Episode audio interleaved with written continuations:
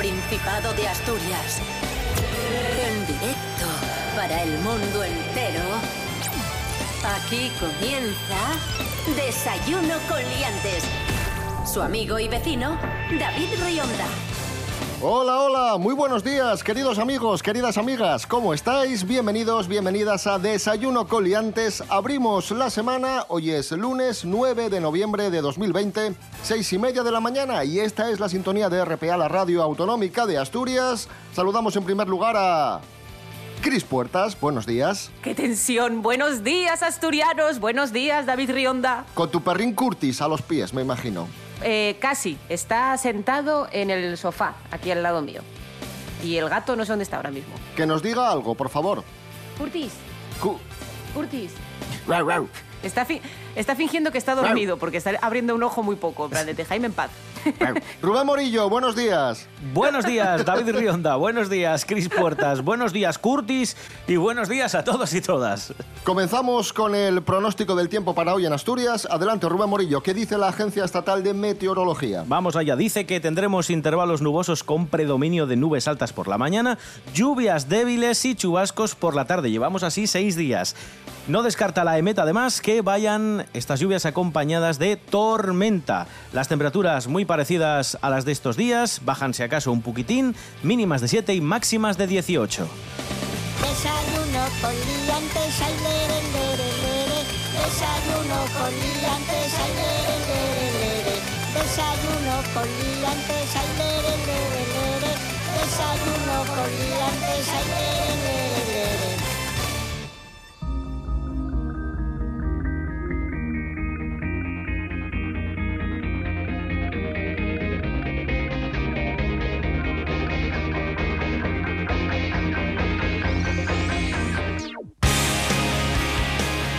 Comenzamos, eh, recordaréis que en las últimas semanas varias comunidades autónomas, incluida Asturias, solicitó al gobierno central un confinamiento domiciliario que en primera instancia el gobierno central rechazó, pero hoy va a decidir si decreta esos confinamientos domiciliarios. La vicepresidenta del gobierno, Carmen Calvo, aseguró que no se iba a decidir hasta hoy lunes un posible confinamiento. De todas formas, el gobierno central ha asegurado que espera no tener que decretar esos confinamientos domiciliarios que, como digo, solicitaron varias comunidades como Asturias y Castilla y León.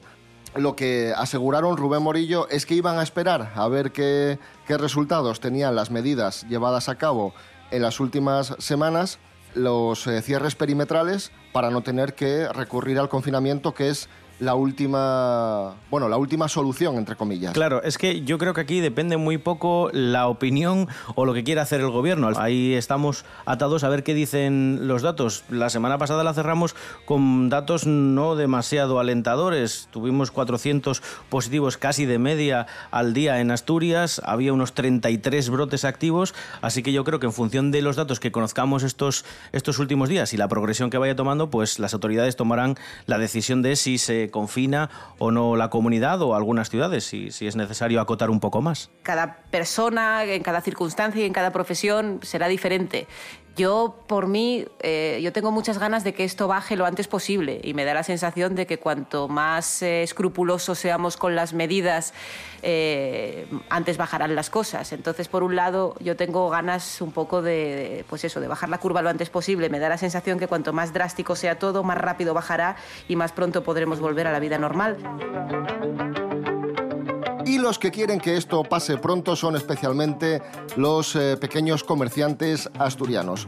Nuestros compañeros de TPA Noticias han puesto en contacto con algunos de ellos y muchos están tratando de reinventarse y poniendo su esfuerzo, pues ofreciendo servicios online que tienen la ventaja de, la inmediatez que tiene un servicio online, pero también la personalización y la cercanía que te ofrece un pequeño comercio. La mayor parte del tiempo lo paso con el Facebook, mi tienda online, el Instagram, poniéndome modelos, mostrando a la gente la ropa, los precios, todo. Cuando tienes la puerta cerrada, el ingreso se supone que sería cero y esas plataformas y la tienda online pues te sirve que te pueda entrar algún ingreso. Y si no es en el momento, el trabajar, el stories y bueno, las redes sociales eh, es como ir sembrando una huertita. Ahí está, pues eh, pequeños comercios que, que, se reinventan para tratar de, de, sobrevivir, que a mí es lo que más pena me da. No se trata de, de, decir, vamos a intentar salir adelante o apañar este mes, no, se trata de sobrevivir, de no tener que cerrar, que es lo más, lo más preocupante. Claro, es que los gastos además son enormes al final, ¿no? De, todos los autónomos en general y todos aquellos que además de ser autónomos tienen un, un local y unos proveedores y etcétera, pues es especialmente complicado. Sí que es cierto que, que, por lo menos esta campaña que se está haciendo de un modo mm, informal quizá, pero que todo el mundo yo creo que estamos entrando en ella de, comprar en el pequeño comercio de forma online, de empezar a acostumbrarnos a las compras online que solíamos hacer a grandes superficies, pues ahora mismo que están implantándose un montón de medidas online, pues poder hacerlas en, en tiendas más cercanas y en gente a la que conocemos y gente que conocemos en persona de alguna manera y que nos puede asesorar de tú a tú, pues eso es positivo. Y quizá a largo plazo, porque al final todo lo que tiene que ver con compra online va a ir va a ir aumentando con el paso de los años por, por, los tiempos en los que vivimos y que eso pueda ser de pequeños comercios y no de grandes superficies, supongo que es algo positivo.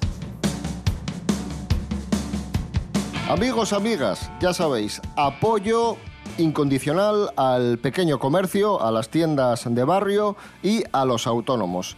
Y una figura importante, conocida, famosa, popular, que ha apoyado públicamente al pequeño comercio es la actriz asturiana Paula Echevarría, la candasina que se ha manifestado en favor de la hostelería en general. Jorge Aldeitu, buenos días. Muy buenas, liantes. Hoy os vengo a contar en las Paula News lo que ha hecho Paula Echevarría. Y es que lejos quedan esas fiestas a las que acudía multitudinarias, donde iban todos disfrazados. Y claro, este año, debido a la magnitud de la pandemia y la gravedad, pues no se han podido hacer. Pero eso no ha impedido a Paula Echevarría que haga otros planes. Y este fin de semana, a pesar de no poder hacer una quedada en condiciones con sus amigos, ha salido de cena con Miguel Torres y ha hecho una cosa que le honra muchísimo, que es apoyar la hostelería, apoyar a que la gente vaya a cenar a las 8 de la tarde, para que todos estos bares y restaurantes puedan tener clientela y, y, que les vaya bien a pesar del toque de queda que tenemos. Muy bien, Paula, sí me gusta, dando ejemplo. Un saludo, liantes. Tando en fileu yo perdí la montera, tando en fileu la montera perdí, tando en fileu yo perdí la montera, tando en fileu la montera perdí, la montera perdí. Yo me siento una cadella, oh, una cadella me siento. Yo me siento una cadella, una cadella me siento. Tando en fileu yo perdí los míos lentes,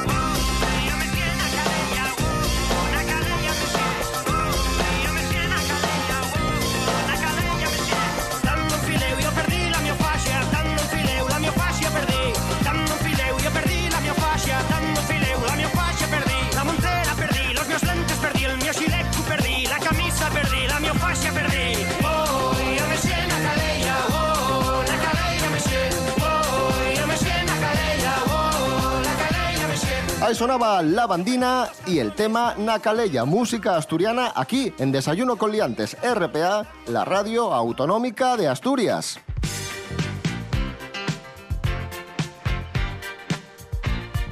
Hablamos ahora de los nuevos líos del rey emérito, de don Juan Carlos. La Fiscalía está indagando el uso por parte del rey emérito de tarjetas de crédito Black, tarjetas vinculadas a cuentas corrientes de la que don Juan Carlos no es titular. El dinero supuestamente provenía de un amigo suyo, un empresario mexicano que se llama Allen Sanginés Kraus, que según eh, sospecha el Ministerio Público puso a disposición de Juan Carlos estas tarjetas, don Juan Carlos las utilizó para gastos eh, personales de él y su familia, pero no declaró esos gastos a Hacienda. Así que nuevo lío de, de don Juan Carlos con una tarjeta Black. Oye, Cris, yo quiero amigos así, que me den tarjetas de crédito para gastar en lo que yo quiera. Es que no, no elegimos bien las amistades, ¿eh? Esto no puede ser. A nosotros nos regalan como mucho un Funko. O, ¿sabes? O sea, Vamos a escuchar a don Juan Carlos. Bueno, os voy a contar lo que ha ocurrido. Resulta que un día fui a Mercaplana con las nietas. Dimos una vuelta por el Piles, les compré unas castañas y una oblea con nata. Y bueno, total, que se me debió caer la cartera. Me puse a buscarla y la encontré, pero debía ser de otra persona. Pero no sé, me equivoqué, era igual que la mía, ¿eh? Atención porque don Juan Carlos no es el único Borbón que está metido en líos estos días. Hay otro que es su nieto Froilán de Borbón, contra todo pronóstico. Ha sido pillado fumando, bebiendo alcohol y rondando de botellón por Madrid un miércoles por la noche. Madre mía. Sin mascarilla y, y sin nada. Y lo más curioso ya- es que se ven qué. las imágenes. Claro, claro. Se ven las imágenes a Froilán con una botella de ron cacique en la mano, dos litros de Coca-Cola y en la otra mano un cigarrillo. Pues ahí está, de botellón Froilán, sin mascarilla, por la noche, pues ahí, dando, dando ejemplo. Pero bueno, de, de este chaval tampoco nos podemos esperar grandes cosas dados los precedentes, vamos. ¿qué- ¿en qué, en qué, cuál es, qué es que el cuarto en la línea de sucesión? Sí, no lo tengo muy claro, pero, pero, pero está cerca. Por vamos. ahí, ¿no? Sí, sí, está cerca. Ricardo III con, con, con más peña en medio lo consiguió, ¿eh? Yo no digo nada, pero... Froilán de Borbón eh, ha querido hablar para Desayuno con Liantes y esto es lo que opina de su nueva polémica. Pero vamos a ver qué pasa, que vosotros no reutilizáis las botellas. Hay que ser eco-friendly, chavales. Esa botella no era de ron, era zumo de uva. Eso para empezar, que no os vale nada, plebeyos. Y por cierto, yo no iba fumando, era el palo de un micolápiz que me acababa de comer listillos. Además, yo cumplo las normas, ¿eh? Yo mascarilla todo el día y además me deja el médico bajarla de vez en cuando porque tengo problemas para respirar. Y claro, iba cargado con comida, con bebida, me fatigué y por eso me la quité un segundín. Si no, por ejemplo, pensadlo bien, ¿por qué iba a ir yo a la universidad sin libros? Es por eso, me fatigo y, y, pues, pues me cuesta respirar. Ay, ay, ay, dame otro piti. Y vamos con un nuevo testimonio, en este caso el del monologuista vilesino Santi Robles, que ha querido también lanzar su opinión sobre Froilán de Borbón y, esta, y este nuevo escandaloso caso de botellón furtivo. Froilán. Froilán primero para mí, porque es mi heredero favorito. Heredero a la corona, ¿eh? Mm, De mí no va a heredar mucho más, aunque bueno, ya, ya le pagamos bastante como para ¿eh? encima dejarle cosas en herencia. En Froilán, bueno, el caso que yo me siento muy identificado con una persona que ha puesto en peligro su vida tantísimas veces. Se ha pegado un tiro en el pie, se enzarzó con un pincho moruno, con un picayelos o no sé qué, con un primo en una fiesta, estuvo en peleas de bar eh, y ahora pues se ha ido de botellón. Se ha ido de botellón y bueno, pues ha arriesgado la sucesión del mejor heredero quizá que haya podido tener España. Y yo creo que al final a lo mejor es simplemente una persona que no quiere vivir y a lo mejor nos estamos riendo de alguien que tiene un problema. ¿eh? Hala, un abrazo. Nos dictan flores y no nos dan con qué crecer. Nos dictan frases sin enseñarnos a aprender. Nos dictan godos para estudiarnos los con fe. Nos dictan cambios que amarrarnos a una red. Nos han contado que los hermanos son los que dictan sin dar la mano y nos han dicho que lo que oímos es así.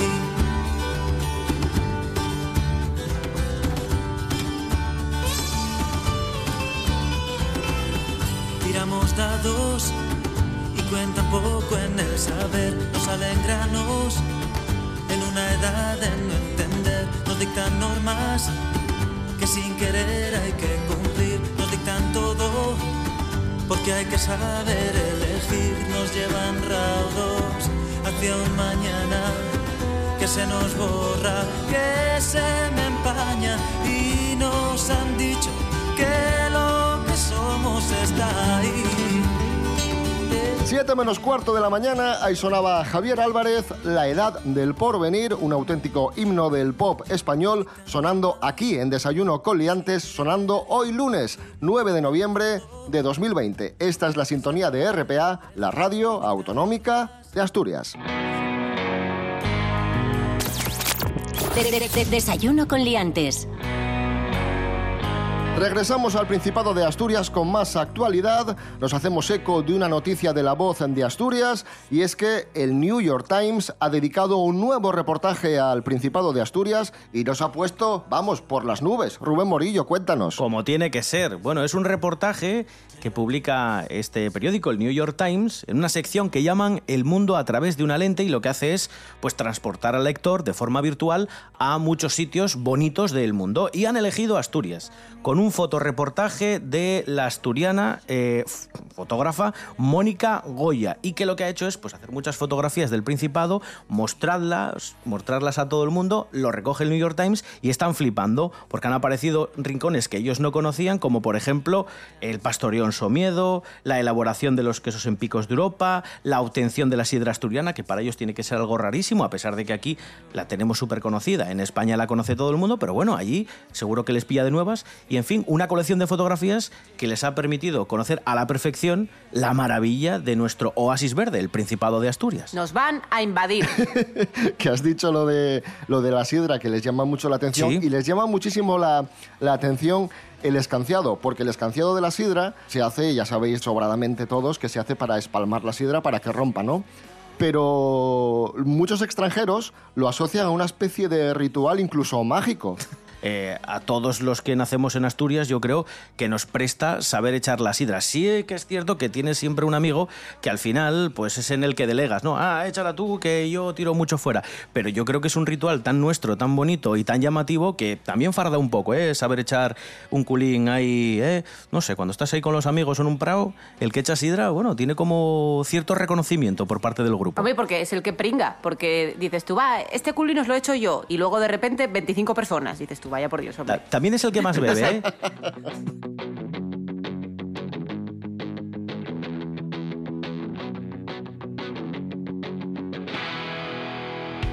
Y continuamos en Asturias con otra información que firman nuestros compañeros de TPA Noticias. 28 de los 1.500 socios de la ONCE en Asturias ya tienen perros en guía que les asisten y que a partir de la aprobación de la ley de perros de asistencia en la que en este momento trabaja el Principado van a poder acompañar a sus dueños sin restricciones de accesos. Nadie va a poder prohibirles entrar a comprar el pan o llegar al borde de la piscina si el propietario quiere nadar. Vamos a escuchar la vivencia de una invidente asturiana, se llama María de los Ángeles. Te supera los obstáculos, te busca las entradas, las casas, restaurantes, un taxi. La mayoría de gente lo entiende, otros que no lo entienden, pues a veces llamas a la policía. Perros no, perros no. Y entonces tú le dices, hombre, tiene derecho, es un perro guía, o le saca la documentación. A veces ya por mal humor te vas. Poco a poco yo creo que todo lo que tiene que ver con, eh, con, con perros, ya no solo perros guía, eh, yo creo que se está normalizando mucho más. No sé si había una encuesta de hace unos meses, igual os acordáis, me suena que lo habíamos dado en el programa, que en Gijón, en concreto, eh, había ya más perros que niños. Sí, se, ce- se censaban más perros que nacían niños, eso es. Sí, de todas formas, Claro. Gijón sí que es cierto que, y esto ya lo hemos comentado en más de una ocasión, es la ciudad del norte de España con más perros censados, y no de España además. Aquí ya no lo aseguro porque quizás me pille los dedos, pero del norte de España seguro es la que más perros censados tiene. Al final vivimos en una sociedad que, aparte de la pandemia, esto ya viene de mucho antes, hay muchísima inseguridad laboral, hay, bueno, hay muchas circunstancias por las cuales la gente eh, se retrasa mucho a la hora de tener hijos o directamente no los tiene y al final eso muchas veces crea también que, que se tengan perros un poco eh, buscando llenar esos huecos afectivos, etcétera, y entonces cada vez hay más perros y cada vez los perros son tratados de un modo más antropocéntrico de alguna manera. Entonces entiendo que cada vez eh, ya no solo por los perros guías, sino tal, los perros van, van entrando en más espacios tradicionalmente humanos, porque los perros no son tratados como lo eran hace 30 años, no tiene nada que ver. Ahora son casi personitas. Efectivamente, los perrinos eh, son casi personitas, más que mascotas, son un miembro más de la familia y como tal tenemos que tratarles y tenemos que cuidarles. Y eso implica también una buena alimentación. Y eso que el sobrepeso en las mascotas es un problema que está aumentando. Nos lo cuenta Esther Rodríguez. Buenos días, Esther. Hola, ¿qué tal? Muy buenos días a todos. Pues sí, David, como bien dices, cada vez más está aumentando el sobrepeso en las mascotas. Y esto es un problema realmente importante. Mira, os cuento por qué. De acuerdo con Royal Canin, el 64% de gatos y perros domésticos tiene sobrepeso. Es decir, que una de cada dos mascotas tiene sobrepeso. Los propietarios, por lo general, no son conscientes de ello, y es que sobrealimentar a los animales afecta a su salud y también a su calidad y esperanza de vida. Por ejemplo, aumentan un 68% la posibilidad de sufrir artritis y un 48% de sufrir diabetes. Por eso es muy importante mejorar los hábitos alimentarios de los animales, y eso solo se consigue principalmente adaptando la alimentación y combatiendo el sedentarismo. Por eso es muy importante fomentar también las actividades y los juegos y hacer sobre todo revisiones periódicas. Muchas gracias, hasta la próxima.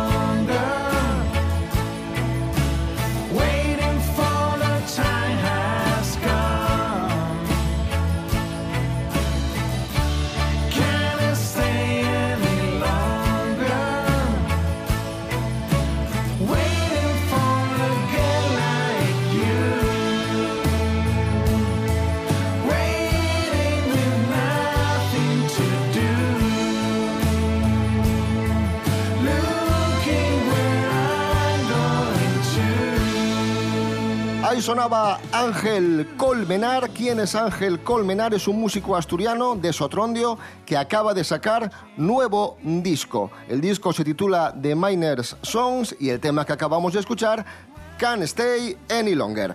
Y estos días, amigos, amigas, se sigue hablando mucho de las elecciones de Estados Unidos y, y hemos pedido a Miguel Ángel Muñiz, nuestro experto en cine, que nos hable de películas que tienen como trasfondo la Casa Blanca y de grandes actores que han interpretado el papel de presidente de los Estados Unidos de América. Miguel Ángel, muy buenas. Pues sí, ahora que estamos inmersos en las elecciones de Estados Unidos, hay un par de películas bastante interesantes que tratan un poco este- esta temática o de forma directa o de forma tangencial y que creo que es interesante hablar de ellas.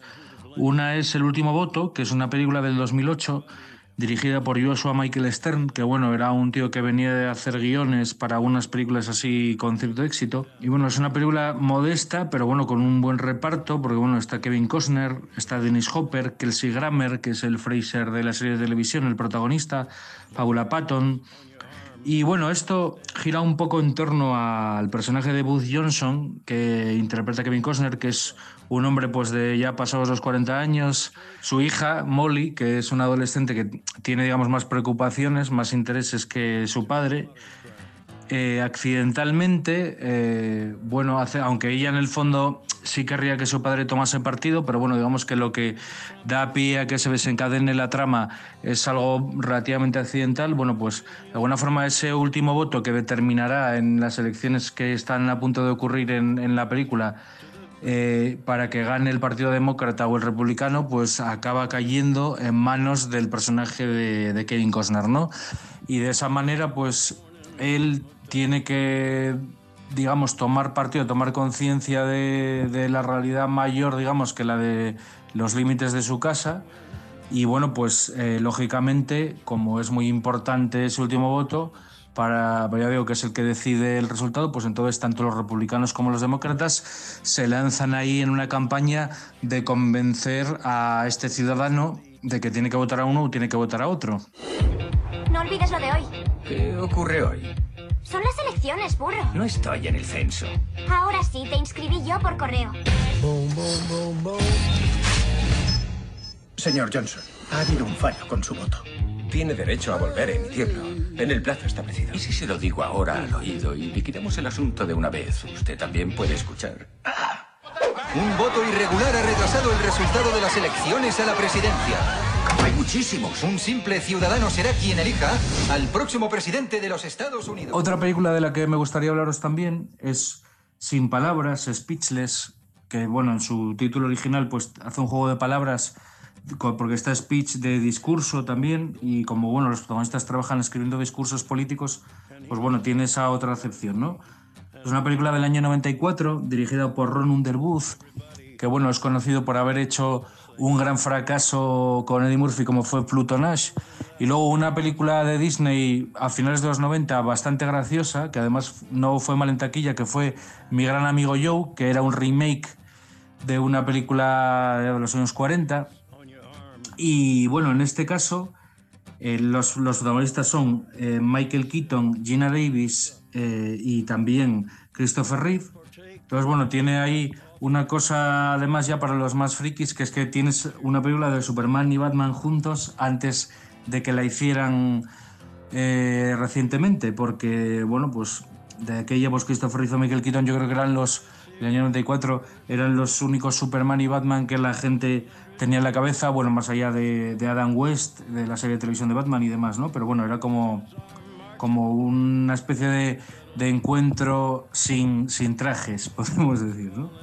Y bueno, eh, la pareja protagonista, porque bueno, esto es una comedia romántica, de alguna manera con ese trasfondo político, bueno, la pareja de Gina Davis y Michael Keaton, como os he dicho, que son dos personas que trabajan para partidos opuestos escribiendo los discursos que dan los candidatos. Y bueno, a ver, ya os digo, es una película muy de la época, muy de los 90, pero que tiene esta, digamos, esta parte del mundo de la política que no se suele hablar demasiado, de lo que es el tema de los discursos y la gente que los escribe y realmente las convicciones que tiene, si cree en ello o si simplemente le dice a la gente lo que quiere oír. Y un poco humanizar de alguna manera. Yo creo que eso es lo básico, que humaniza eh, el mundo de la política e intenta dar una cara amable, desenfadada de este mundo que en el fondo es bastante despiadado en muchas ocasiones, ¿no? Desayuno con liantes. Nos vamos, amigos, amigas. Volvemos mañana martes a las seis y media de la mañana. ¿De acuerdo? Recordad que estamos en redes sociales, estamos en Facebook, estamos en Instagram, desayunocoliantes.com, rtpa.es, Radio a la Carta y las apps iBox y Radio Player. Que paséis buen lunes. Rubén Morillo. David Rionda. Hasta mañana. Hasta mañana, chao. Cris Puertas, eh, como siempre, gracias. A vosotros. De princesa